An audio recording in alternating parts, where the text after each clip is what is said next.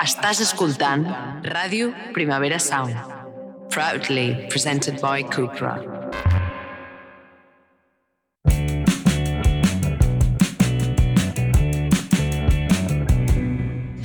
M'agradaria començar aquest episodi amb unes paraules que no són meves, sinó que són de la Nora Ephron, a qui li calen poques presentacions.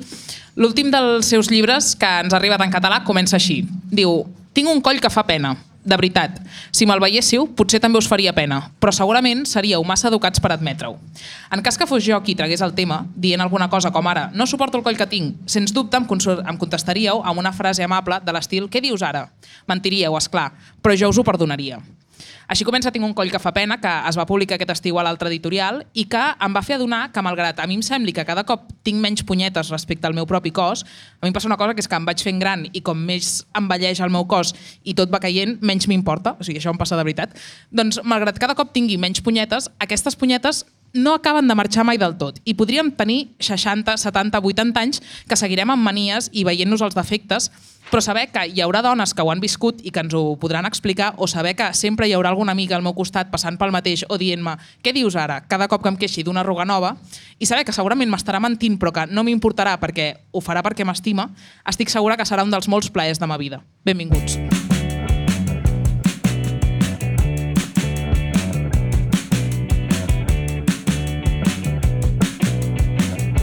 Plaers de ma vida, amb Paula Carreras. Qui viu sota un pont i no té ni un duro. Míriam Cano, què tal? Com estàs? Bé, de diumenge. De diumenge, sí, sí. Molt bon diumenge perquè estem aquí ben rodejades. I tant. Um, estem a l'antiga fàbrica d'AM, això és un programa en directe, suposo que es podrà percebre els que ens escoltin des de casa. I, i avui no estem soles, Míriam, hem convidat algú a sumar-se en aquesta conversa. Aquest algú és l'Eugènia Brogi, que és l'editora de l'altre editorial, on, entre altres noms, han editat dones com la Nora Ephron o la Vivian Gornick, i que darrerament, diguem-ho, ha estat reconeguda amb el 29è Memorial Fernando Lara per la seva iniciativa empresarial en el sector del llibre. Per tant, um, Eugènia, benvinguda i enhorabona. Gràcies. Com estàs? A més a més, acaba de ser el teu aniversari, o sigui, tot, tot alegries, sí, sí, no? Sí, s'ha juntat tot. Sí, sí. Um, avui, um, aprofitant que estem en directe a l'antiga fàbrica d'AM, en aquesta jornada que Ràdio Primavera Sound i el Departament d'Igualtat i de Feminismes han organitzat per, per pensar i per debatre una mica al voltant de la pressió estètica, començaré explicant-vos una cosa que a mi em va passar fa uns anys. Um, jo en deuria tenir, no sé, 23 o 24, i a la feina vam muntar una tertúlia per parlar sobre, sobre el món de la moda. O sigui, era una tertúlia, diguéssim, per, per parlar sobre què passa a les passarel·les, si encara tenen sentit, si no.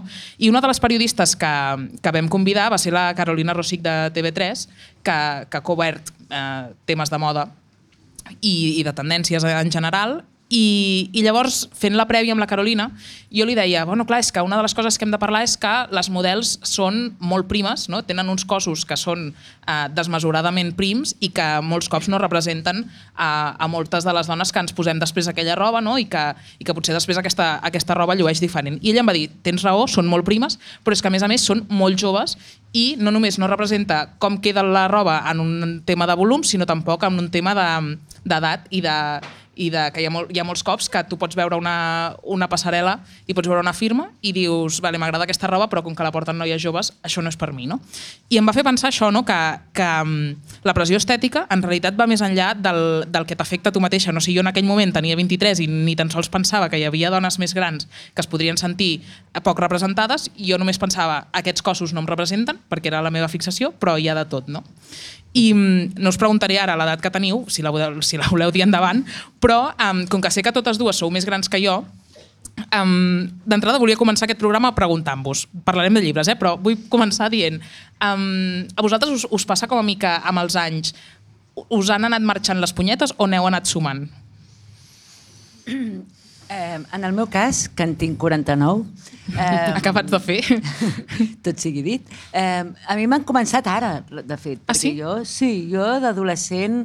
A veure, punye, paranoies en tenia moltes, però, però no era un tema que m'interessés especialment o feia veure que no m'interessava especialment. I en canvi, en fer-me gran, i ara em noto que em penja, bueno, el coll em fa pena, la, els ulls també, i, i m'adono que ara o com a mínim estic més disposada a invertir temps eh, i, i espai mental a, a, en aquest tema. Perquè de jove no, em trobava horrorosa. També, també penso que és el que dèiem abans, que quan ets jove i no encaixes, quan ets adolescent i no encaixes en el cànon de bellesa estipulat per la teva època, que en el meu cas eren els 80, com tires la tovallola ja. Ja dius, bueno, ja, és igual, ja no jugo aquesta lliga i jugo a una altra lliga, seré la simpàtica, seré la millor amiga, seré la, no sé, la que sigui, Sí, sí, sí. però ja no seré la guapa, no? I llavors ja, ja elimines aquesta equació de la teva vida i, i al fer-te gran també eh, o sigui, treus moltes tonteries a sobre i n'afegeixes algunes, i algunes són que no vols envellir tampoc, ningú vol envellir, no? I envellir és difícil. I per tant, per mi ha sigut més tard que m'han vingut les punyetes.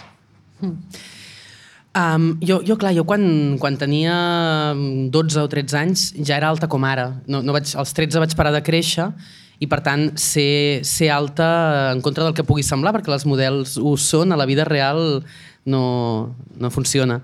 Uh, o no funciona quan tens 12 anys. Llavors jo també, una mica com, com l'Eugènia, uh, vaig renunciar, vaig decidir que seria doncs, això, no? la, la llesta, la simpàtica, la, la millor amiga.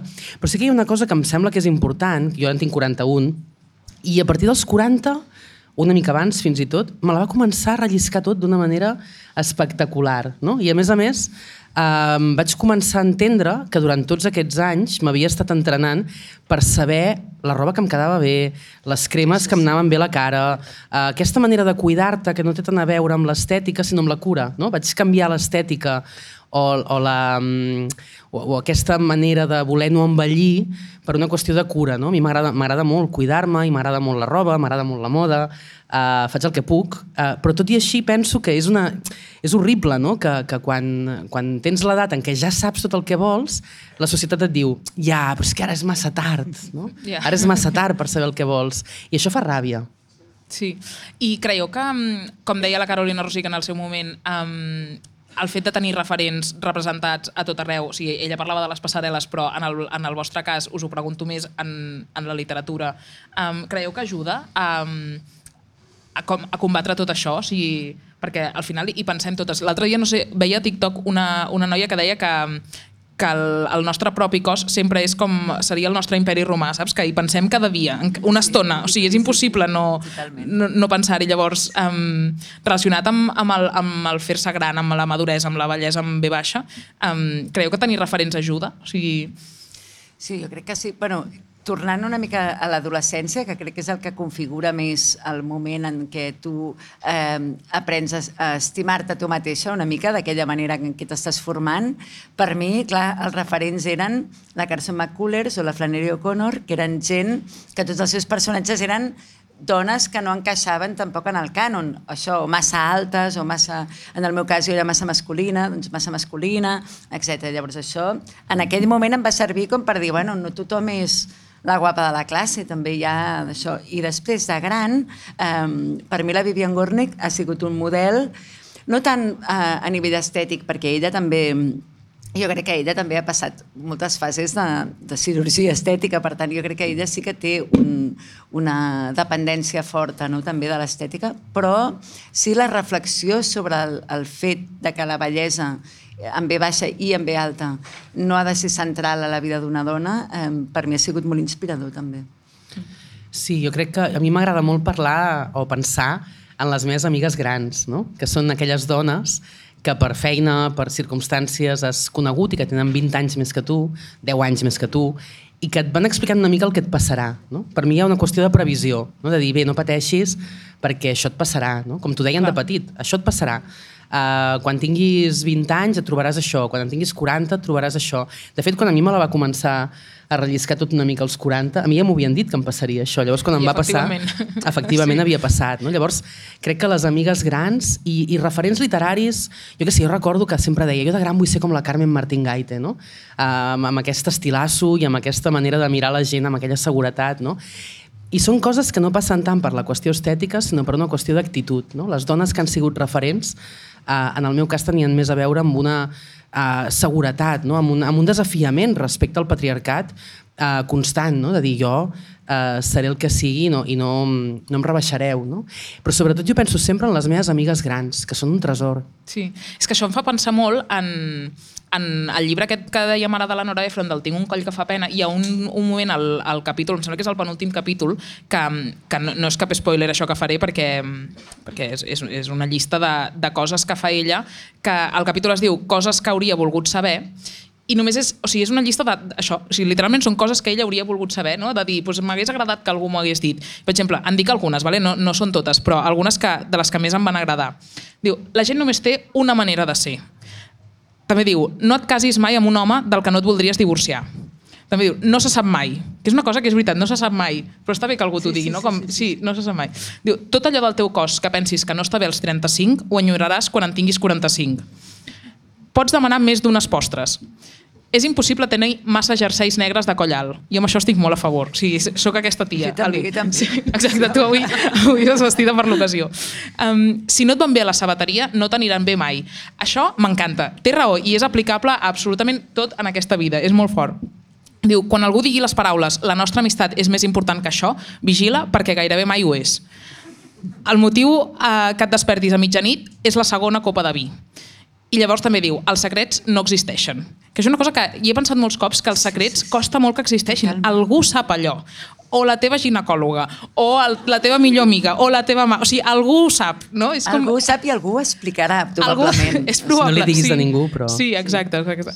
Llavors, um, en això també pensava en, en tu, Eugènia, la teva feina a l'altra, que per cert, um, en parlarem, o sigui, no, no, no és una entrevista a tu com a Eugènia Brogi, però sí que recomano, perquè és que just avui m'he llevat amb, amb dos links que m'han sortit per internet. Un era l'entrevista que et va fer la Carlota Rubio pel, pel quadern del País, que m'ha encantat, Ai, i que, es pot, que la- et recomano a la gent que, que ho recuperi, i també un Ciutat Maragda, que, mm, que ja està penjat i que també m'ha agradat molt. Vull dir que si algú vol aprofundir també en, en la feina que feu a l'altre i en la teva figura com a editora, recomano que, mm, que recuperin aquests continguts perquè nosaltres avui volem parlar d'això, no? de, de pressió estètica i sobretot d'haver editat dones com ara deies la Gornick, però jo també parlava de la Nora Ephron. No sé mm, què et motiva a, a buscar aquestes, aquest tipus de veus al catàleg de l'altre, o sigui, què és, què és el, el motor? Clar, al principi, com us deia, la Carson McCullers i la Flannery O'Connor i tot això les vaig llegir de molt jove i va, per mi van ser eh, importants en la meva etapa formativa perquè, perquè eren dones que, no, que estaven una mica al marge a tots nivells, eh? no només al nivell físic, sinó també a nivell de projecció i de somnis i d'ambició i tal. I, i, I en aquell moment per mi van ser importants i quan vaig ser editora vaig pensar que, que era important que en català es poguessin llegir aquestes autores. La Vivian va ser molt més accidental perquè la vaig llegir així de casualitat i em va interessar molt la seva insistència i la seva obsessió amb l'autoconeixement, que és una altra manera, jo crec, de d'estimar-se un mateix, no? que és conèixer profundament. I, I la Vivian em va il·luminar molt aquest camí, em va semblar interessantíssim. I, um, i després eh, vam publicar també la Virginie Despentes, que és, un, que és un perfil una mica diferent i que té, eh, vam publicar Teoria King Kong, que, que va per un altre camí, però que ella estèticament també té una aposta molt forta, perquè ella també és molt alta i molt grossa i, i hi ha un moment interessantíssim de Teoria King Kong que parla del poder de la seducció física, no? i que ella es vesteix perquè ella es prostitueix durant una etapa i quina sensació té per primera vegada la seva vida d'haver sigut la tia alta, lletja, masculina i tot, cada cop es posa sabates de taló, minifalda, es maquilla i tot, i va pel carrer i sent el poder que té també a l'hora d'exercir eh, la seducció i tothom es gira, tothom se la mira i després d'haver passat 20 anys de la seva vida amagant-se una mica, de cop descobreix l'empoderament del, del físic, no? que és una cosa que també bueno, que, que, que té a veure amb tot això no? de l'estètica. I em va inter... aquest tros del... Bueno, el llibre és interessant en tots sentits, però aquest tros em va semblar superinteressant, sobretot per algú amb un perfil com ella, no? tan combatiu i tot, i de cop dir, hòstia, és que el meu físic quan estava guapa i em posava sexy, tothom em mirava pel carrer i tenia una ascendència sobre el meu entorn molt més poderosa. Mm. Això també recordo una escena de... crec que era Eufòria, la sèrie, que també hi ha una, una, de, les, una de les actrius, bueno, un personatge, um, hi ha un moment que surt al carrer vestida com super sexy, sentint-se super sexy, diu la força que té això, Sí, sí, sí. Um, És- no, no, eh, poques coses la poden, Totalment. la poden combatre, és molt fort. Totalment. Sí, sí. Sí, però és curiós perquè quan ets, uh, quan ets adolescent no? hi ha tot, una, tot aquest poder, tradicionalment, eh, t'han dit que te l'amaguis. No? És a Sí, dir, sí, et fan sí. sentir malament si, per exemple, ets la primera de la classe que tens pit. No? I llavors et poses aquells sostenidors que t'apreten fins que, eh, no? Sí, fins que et sí. falta l'aire, eh, et poses roba ampla i, i t'estan dient, no, no, no, és que no pots destacar. No? Llavors, el dia que descobreixes que destaques, eh, clar, hi ha aquesta sorpresa. No? Clar, clar. Eh, Sí. No, no, és que justament, perdó, eh, però és que justament això també és interessant perquè jo vaig créixer en un món en què encara veníem una mica del feminisme dels anys 70, en què les dones feministes eren més aviat, eh, no masculines necessàriament, però que la, la part de la bellesa i del cos era un tema que no entrava, era massa frívol, per entendre'ns. Clar, no? gairebé com a forma d'activista. No? Exacte, Sí. era com una cosa que, no- que no comptava. Llavors, als 90 van aparèixer les Riot Girls, que eren, que eren ties que eren músics i que a més a més es vestien eh, completament provocadores i havia, algunes havien sigut strip, havien fet striptease, algunes havien sigut putes i, i reivindicaven molt i es maquillaven, es pintaven, anaven amb... I, i, i era, és una manera d'empoderar això també, és, un, és una forma d'empoderament. Però quan ets petita, i especialment això als anys 80 o 70, eh, et diuen que ho amaguis, perquè Clar. sembla... Et, et, és com si et fessis massa vulnerable, no? Mhm. Bé, de- de fet, en el meu cas, que jo crec que això la, la Nerea Barjola, a, a Microfísica Sexista del Poder, ho explica molt bé, no? La meva generació vam estar marcades pel cas de les nenes del Càcer, sí. um, que aquell cas, mediàticament, tal i com es va tractar, el que ens venia a dir era vés en xandall, no?, tot el dia, eh, no surtis de nit, no vagis amb desconeguts, etc etc. no? Eh, perquè és culpa d'elles. És a dir, això els hi ha passat. Jo recordo anar... Eh, jo no em vaig pintar els llavis de vermell, molt fort, eh?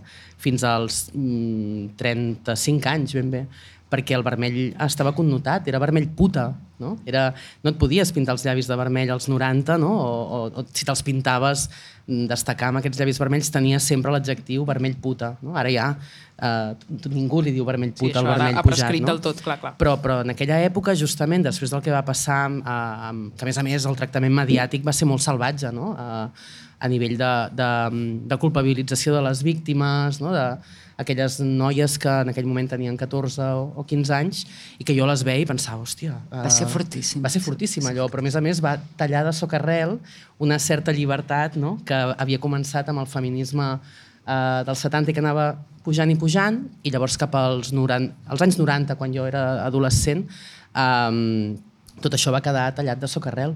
Mm. Clar, és que és curiós com hem, anat, hem, creix, hem crescut i hem sigut adolescents, que jo crec que és una etapa bastant clau en, en la formació de totes aquestes coses d'una persona. No? En, nosaltres tres ho hem sigut en èpoques diferents. No? I jo, per exemple, pensava és que clar, ser adolescent al do- als 2000 també tenia el seu, el seu què, perquè l'estètica dels 2000 també era una molt marcada i, i a mi em passava que, per exemple, um, fins que no vaig prendre consciència que amb un coll alt negre també em puc sentir molt sexy i que no cal ensenyar res, no? O sigui, sí, sí, sí. Que, que és aquesta cosa que, mm, que, bueno, que no, no hi ha una sola manera ni d'estar a gust amb el teu propi cos, ni de sentir-te desitjable, ni de, ni de no? com, com de, no, hi, no hi ha un sol codi. Vull dir que cadascú es pot relacionar amb això de, de moltes maneres diferents. I, mm, i tornant a la literatura, que és on, on el nostre eix vertebrador d'aquest programa avui, Um, jo també pensava que, que quan parlem de, de literatura generacional o quan en general parlem d'alguna cosa generacional, normalment tendim tots a pensar en, en una generació de gent jove. No? O sigui, Sally Rooney, una veu genera d'una generació, no? Com, o jo què sé, la Lina Dunham, o fins i tot, um, jo què sé, la, la Otessa Mosfeg, o l'Andrea Genovart, o sigui, com veus de dir, ah, són uh, una, una veu d'una generació. En canvi, Uh, per què no pensem en generacions més grans quan parlem de literatura generacional o quan parlem de coses generacionals, no? Bueno, eh, és exactament així. Vull dir que les generacions sempre són les més joves, també perquè és més, són més fàcils de definir, no? Potser perquè, com que s'analitzen sempre des de fora i des de dalt, sempre la gent etiqueta més fàcilment a la generació jove. Però generacions grans de dones que, que pensen, o sigui, a banda de la Susan Sontag, que ja ha passat, o fins i tot la Vivian Gornick, que és molt gran, eh, o la Nora Ephron, que també ja no hi és, també hi ha generacions. El que passa és que potser no es consideren així en el moment en què estan passant, no? O sigui, sim- simplement quan són joves se les etiqueta molt ràpid Ja. i quan són grans no tant. Però, però sí que crec que hi ha un, una experiència comú que fa que, que moltes de les tesis i molts dels temes que vertebren la literatura d'aquella generació se pugui dir generacional a, un, a, un, a una generació. Com per exemple, o sigui, a l'hora de- d'editar, quan llegeixes allò un manuscrit, què, què t'ho fa pensar? Clar, quan llegeixo manuscrits, també és diferent quan llegeixes manuscrits d'aquí o manuscrits de fora, perquè també les, els codis generacionals són diferents a cada lloc, per molt que hi hagi moltes coses en comú, i cada vegada més. O sigui, cada vegada més les generacions joves tenen més codis compartits que fa 40 Clar, anys, clar. segurament. No? Eh, I la veritat és que a mi eh, he de dir que m'interessa poc el codi generacional. Vull dir que m'interessa l'experiència de la persona que està explicant una cosa. No tant si és compartida col·lectivament, perquè estic segura que encara que no hi hagi més gent escrivint sobre allò, hi haurà molta gent a fora que compartirà igualment aquells codis i aquell, i aquella, és igual aquell malestar o és igual aqu- aquella eufòria també, eh, que també a vegades hi ha coses bones també. Per tant, no, no m'hi fixo tant en això.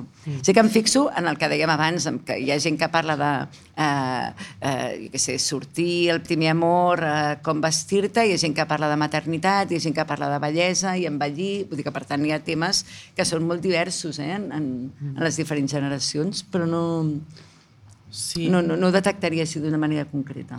Jo, jo penso més que ara estem en un moment en què la literatura del jo ha fet com una mena de, de petardasso, no? I, I està molt bé, eh? I està Jo molt bé, eh? Està molt, està molt bé que ho hagi fet. El que passa que em sembla que ara, no sé si estareu d'acord, eh? però és com molt més fàcil discernir la cosa generacional que, que abans que hi havia Sí, sí, sí, més, totalment. més tendència a la, a la ficció. No? A mi he de dir que m'agrada molt trobar-me aquest factor d'identificació a la ficció pura i dura. No?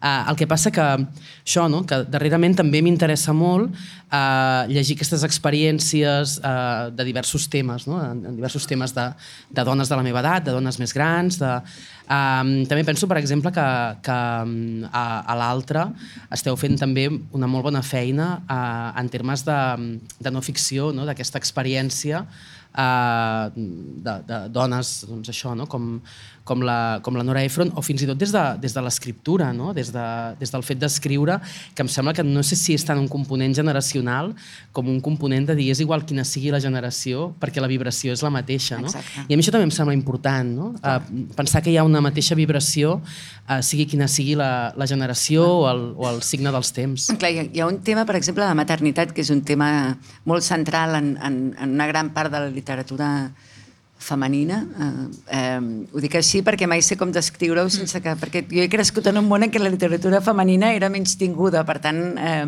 ara dic femenina, vull dir escrita per dones. No, jo crec que ens, ens hem entès. Sí, sí, sí, sí. ens entenem. Sí. Vale. I, eh, I llavors la maternitat s'havia vist sempre des del punt de vista, o sovint des del punt de vista de les filles, no? del trauma que t'ocasiona tenir una mare, eh, el que sigui, no? alcohòlica o és igual, el que passa de tu, el que sigui. I ara, a veure, ho vam preguntar l'altre dia i no ho havia pensat, però és veritat, hi ha molta literatura de mare eh, fins a quin, dels límits de la maternitat, no? fins a quin punt ser mare t'obliga a tots els sacrificis eh, a què t'obliga a ser mare i, i la perspectiva de la mare sobre la filla, no tant de la filla sobre la mare. No? Clar. I aquestes coses també van canviant i també són generacionals. Mm. Vull dir que també... Sí.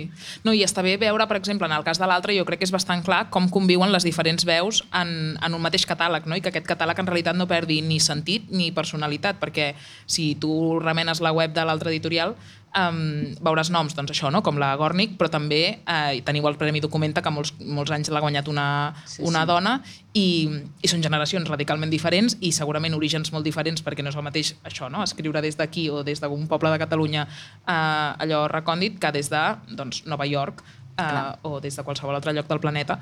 I, I també em preguntava com quina diferència hi ha a l'hora de, de trobar aquestes veus, um, de dir, doncs, costa més trobar les veus grans, diguéssim, les veus madures, les veus amb experiència, perquè la gent jove té ganes d'escriure, es presenta premis, um, diguéssim, que, que està més mobilitzada d'alguna manera o no? És una sensació meva?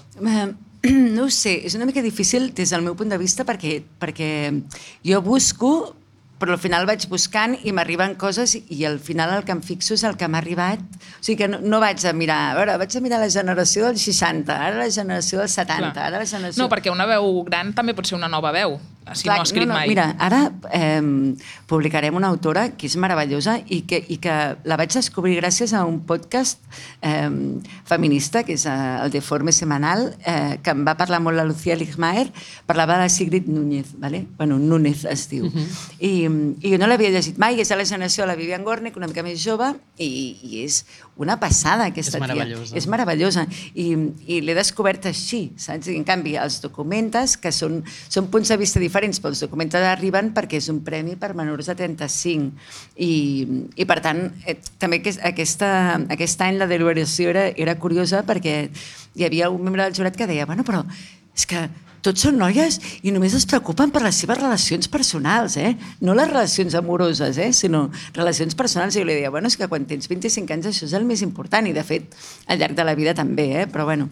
I, mm, hi havia, per exemple, moltes dones, al documentat d'aquest any, molt sexe lèsbic, molt poliamor, però tractat com molt què passa, és el que passa i és la meva vida, no, no fent grans tesis tampoc. No? I llavors, eh, llegir els autors joves o, o tenir accés a autors joves també et fa veure una mica el, la modernitat del món una miqueta, no? que jo ja començo a estar una mica lluny i veure quins són els temes que preocupen a la joventut, perquè el poliamor eh, fa 30 anys o 20 anys era, era tot molt teòric, però ara és una cosa que, que es viu amb una naturalitat que és molt celebrable també. Mm. Sí, que també és veritat que tot és bastant cíclic en el fons i, Clar, clar. i abans, Míriam, parlàvem que, que la consciència del cos també és un tema que està molt present al gòtic soreny, per exemple.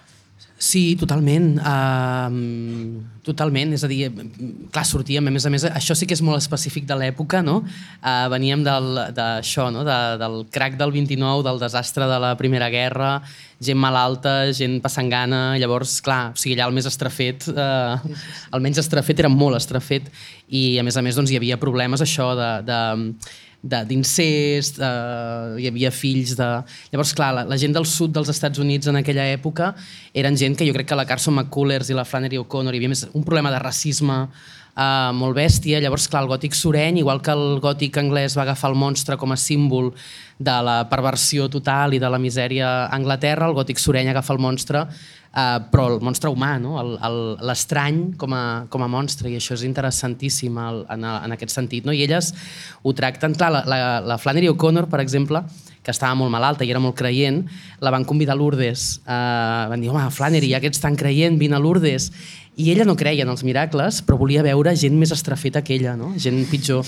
I se'n va anar... Això sempre consola una mica, en el Exacte, fons, hi ha, sí. hi ha una gent meravell... unes fotos meravelloses de la Flannery amb les crosses a, allà al riu mirant tothom com si, ostres, això és pitjor que el sud dels Estats Units. No? Vull dir que estàvem fascinats també per aquesta, per aquesta deformitat. No? I, I això també com a manera d'explicar el món o el seu món és, és molt interessant. També pensava ara quan, quan parlàvem de generacions i de lo cíclic, que aquí hi ha, hi ha la Marina, que és l'editora de, de l'altra tribu, que em sembla que també esteu fent molt bona feina amb la col·lecció juvenil, perquè justament crec que esteu reeditant obres que estaven descatalogades, obres mm, clàssiques i molt mítiques dels, dels anys eh, 90 i de, i de principis de, dels 2000, um, que ja tracten temes que ara estan d'actualitat. Ara m'he llegit Parla fa molt poc, que clar, al final parla d'una... No farem spoilers per si el voleu llegir, però al final parla d'una nena que l'aparten per, també per qüestions um, físiques, per dir-ho així, no? O, o mm, a la casa de Mango Street, per exemple, hi ha tota la qüestió del racisme, del no encaixar, classe, de, sí. de la classe social, no?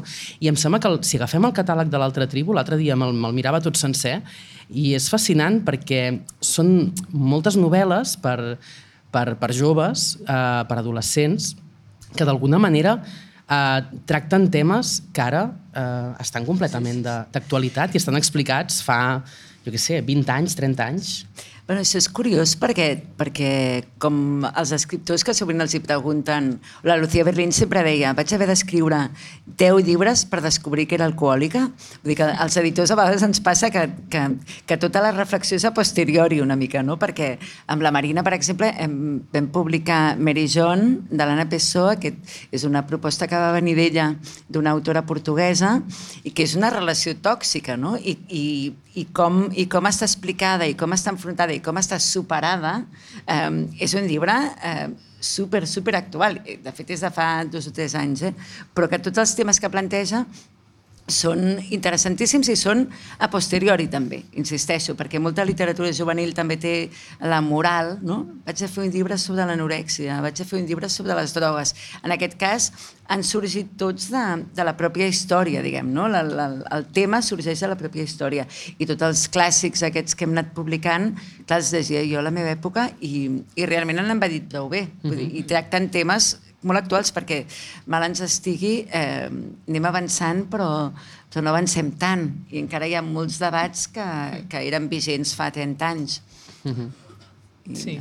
Jo he de dir que, bueno, a mi em passa una cosa que és que tinc pocs eh, nens i joves a prop meu. O sigui, ara estic en un moment de la vida que els meus amics encara no tenen fills i si els comencen a tenir són molt, molt bebès i, bueno, no, no tinc nens a prop. I llavors jo recordo sempre, o sigui, com el més a prop d'un nen que he estat últimament va ser quan jo era nena, saps? Diguéssim, amb, amb els meus amics de, del col·le. Que bé. Però, sí, sí de, moment, de moment això, això és així. Però, però sempre penso que quan, quan estic davant d'un catàleg de, de literatura infantil i juvenil, um, agraeixo molt pensar que, i veure que ara les propostes no tracten els, els lectors petits d'ingenus, d'innocents, una mica de, de tontos, no? Que, que a mi una cosa que em, em rebentava quan era petita era pensar que m'estaven explicant una cosa molt mastegada, que és com, ja veig això, que ja, ja ho veig, ja ho veig, Ja ho però... sé, ja exacte, sé. però em pots explicar una història i prou, saps? T'he de no? dir que eh, vam publicar un llibre que es diu El cap als núvols, del Bernat Corman, que era una història LGTB entre dos nens de 11 anys, vale? un enamorament de dos nens d'11 anys. I, I allà no hi havia cap drama. O sigui, eren dos nens que tenien uns anys, un es maquillava, els seus pares el veien maquillar-se i no li deien res. I recordo que, que la Marina i jo li vam dir home, però posa-li una mica de drama, no?, la sortida de l'armari. i ens va dir "És que no vull, hi ha prou d'armaris, no? Vull ara una cosa normal. Hem llegit tota la vida els gais històries d'amor heterosexuals i les hem viscut eh, intensament. Doncs ara que visquin els nens històries eh, homosexuals sense cap connotació ni sense cap drama, o sigui, que sigui el que és. I he de dir que Heartstopper, que, que Sí. ara hi ha una sèrie i tot pels els còmics, jo tinc dos fills i, i són dos nens i, i els hi vaig regalar el primer Heartstopper pensant, bueno, a part de que no llegeixen gaire i els importa un pito, però bueno, vaig pensar, bueno, els hi regalo. I van viure-ho, van vibrar en, aquell, en aquella història com haurien vibrat si fos una història heterosexual. I vaig pensar, hòstia, que bé, que bé perquè finalment el món s'està posant bé, perquè realment sí. que ells sentin la història de dos nois com a pròpia, definint-se ells en aquell moment com a no gais, és igual, ja, ja veurem què passa, eh? la vida és molt llarga, però en aquell moment ells tenien uns interessos diferents, però van viure la història d'amor Clar, com clar. si fos pròpia. Sí, sí, I això és fantàstic, xulíssim. això, clar. Sí, el que passa que també, o sigui, això és, és, és genial i hi ha moltes editorials que, que van en aquesta línia, però també és veritat que jo he vist llibres a, a llibreries, el que serien els bestsellers um, juvenils, que són terrorífics, molt més terrorífics que els que hi havia a la meva època. O sigui, unes sèries de... Vaig llegir la- l'argument d'un llibre que estava llegint la filla d'un amic meu, que era bàsicament unes noies que les tancaven al castell d'un príncep contemporani, eh? um, i havien de fer una batalla al fang a veure qui era la més guapa i qui es casava amb ell. No? I vaig pensar, això és real, o sigui, això s'està uh, escrivint i s'està editant uh, a dia d'avui, ho llegeixen nenes de conseqüència s'està 13 o llegint, 14 clar, clar. anys. Clar, clar, i era bàsicament, o sigui, tenia, tenia tot. Tenia la competició entre dones, tenia uh, tot l'estigma estètic, tenia la qüestió de classe, tot, tot, tot. I això es veu que té un èxit meravellós, també, eh? Ja. Vull dir que fa patir. és que és com un pèndol, no? Les coses també com més extrem, cap a l'extrem vas, de, bueno, extrem. Com més reivindiques una cosa, més surten els, els antagònics d'aquella cosa, Ja. no? I la Despentes ja ho diu, eh? Que el que hem de fer en realitat és fotre-ho tot en l'aire, cremar-ho tot i tornar a començar. Però alhora eh, també hi ha un punt en què, bueno, eh, encara que hi siguin, sempre hi seran els de l'altra banda, però jo crec que a poc a poc anem fent forat cap a un món una mica millor. Sí. Uh, noies, jo és que em quedaria molta estona xerrant amb vosaltres, però avui hem de fer un programa una mica ajustat en el temps perquè, perquè en realitat, com que estem aquí en aquesta, en aquesta jornada que ara venen més podcast i en realitat això hi haurà contingut fins a, fins a la tarda, um, haurem d'anar acabant, però abans de marxar sí que us, us demanaria que aquest podcast, com que es diu Plaers de ma vida, sempre demano a tothom que em digui un plaer de la vostra vida d'aquesta setmana. O sigui, una cosa, una recomanació ràpida que vulgueu fer, no té per què ser literatura, no té per què tenir a veure ni amb la pressió estètica, ni amb el cos, ni amb res de res, el que sigui, un restaurant, una sèrie, un llibre pot ser, evidentment, però com si voleu que sigui un formatge concret, o sigui, el que vulgueu. Està un formatge? el que vulgueu, el que vulgueu. Bueno, jo recomano un llibre eh, que m'he llegit ara recentment, de l'Anna Ponsoda, que es diu La Terra Dura, eh, que parla una mica de, de la zona de Solsona i tota aquesta banda, eh, de la Sagarra, eh, i una mica bueno, fa com una contraposició entre el moment d'ara i la història del, del lloc, que m'ha semblat meravellós. Ella s'ha instal·lat allà ara amb els seus fills i, i una mica la vida que està duent allà, fins i tot temes com el feminisme l'escola, amb com, bueno, com, com es gestionen els temes de gènere en una escola d'un poble molt petit, en què els nens van, de diferents edats van a la mateixa classe, i, i m'ha semblat interessantíssim i us el recomano molt. Fantàstic. Tu, I, mira, jo us recomanaré un llibre que m'he llegit uh, fa molt poc, que es, es diu Arrangements in Blue, uh, algo així com a Arranjaments Oh, en blau, de l'Amy Key. Oh, M'agrada, increïble, que parla de Uh, bueno, és l'experiència d'una poeta uh, anglesa que s'adona que potser estarà soltera tota la vida i que, i que ho abraça i que a partir d'ara prendrà decisions des d'aquesta solteria. I un vi natural meravellós que es diu La Figa, que em sembla que ve molt a Ah, tom mira, avui. l'he provat, és merav- boníssim. Ah, sí? Eh? també vull recomanar un birra natural que m'he pres, pres avui, que es diu birra amb B baixa. Birra, vale. Boníssim. Em sembla molt bé que hagueu recomanat un llibre i un vi cadascuna, perquè és veritat que és un molt És bon plan. senyores. Sí, és de senyores, i però la, la endavant. In Blue, el llibre que ha recomanat la Míriam, us el recomano jo també, em sumo la recomanació perquè és meravellós. És meravellós, l'heu de llegir. No està traduït? No encara. No. No encara. No. No, no encara vol dir que... No, no, no, no, no, dir ah, No a ningú. No, no, no. Molt bé, doncs jo també faré una recomanació molt ràpida, que és una recomanació que mm, a mi, per exemple, a mi m'agrada molt l'òpera i la música clàssica en general, i és veritat que és molt poc accessible, és molt car anar a veure òperes, sí que és veritat que el Liceu té um, el, el programa aquest d'Under 35 que, que funciona molt bé, però Um, hi ha una cosa que és una recomanació més accessible que vull fer, que és el podcast del Liceu de la Prèvia, que és la Prèvia del Liceu. És un podcast que és fantàstic perquè abans de cada obra que programen um, fan un podcast que és ben bé la prèvia, llavors t'expliquen una mica l'obra que vas a veure, si és que la vas a veure, però si no també sempre es pot escoltar una òpera a casa, que jo ho faig molts cops, i, i llavors t'expliquen una mica el context per entendre, per entendre l'òpera, que és una cosa que molts cops um, passa amb l'òpera que no agrada perquè senzillament la gent li fa por aproximar-se perquè sembla complexa i en realitat eh, pot semblar-ho però, però pot no ser-ho si, si t'ho expliquen bé. I, I aquí trobo que està molt ben explicat. Això no és cap promo, eh? vull dir que ho estic, ho estic recomanant de, de veritat. Sí, sí, però, mm, però bueno, mm, ho deixo recomanat perquè penso que mm, els podcasts que estan ben fets i fets amb carinyo val la pena també recomanar-los. Així que aquest és el plaer de ma vida d'aquesta setmana. Um, Eugènia, moltes gràcies per venir avui aquí i per sumar-te a aquesta conversa. Uh, seguirem pendents del catàleg de l'altre. I, I Míriam, com sempre, moltes gràcies. Un Gràcies plaer. Gràcies. I, I gràcies també als que sou aquí en directe escoltant-nos des de l'antiga fàbrica d'AM i als que ens escolteu des de casa.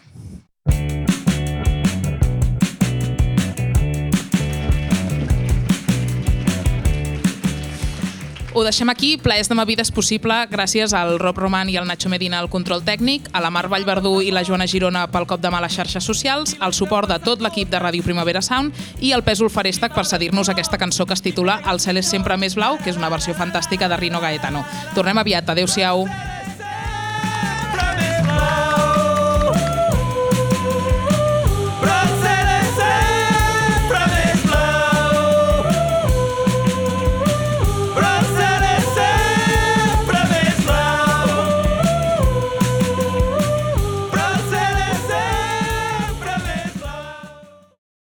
Estàs escoltant Ràdio Primavera Sound. Proudly presented by Cupra.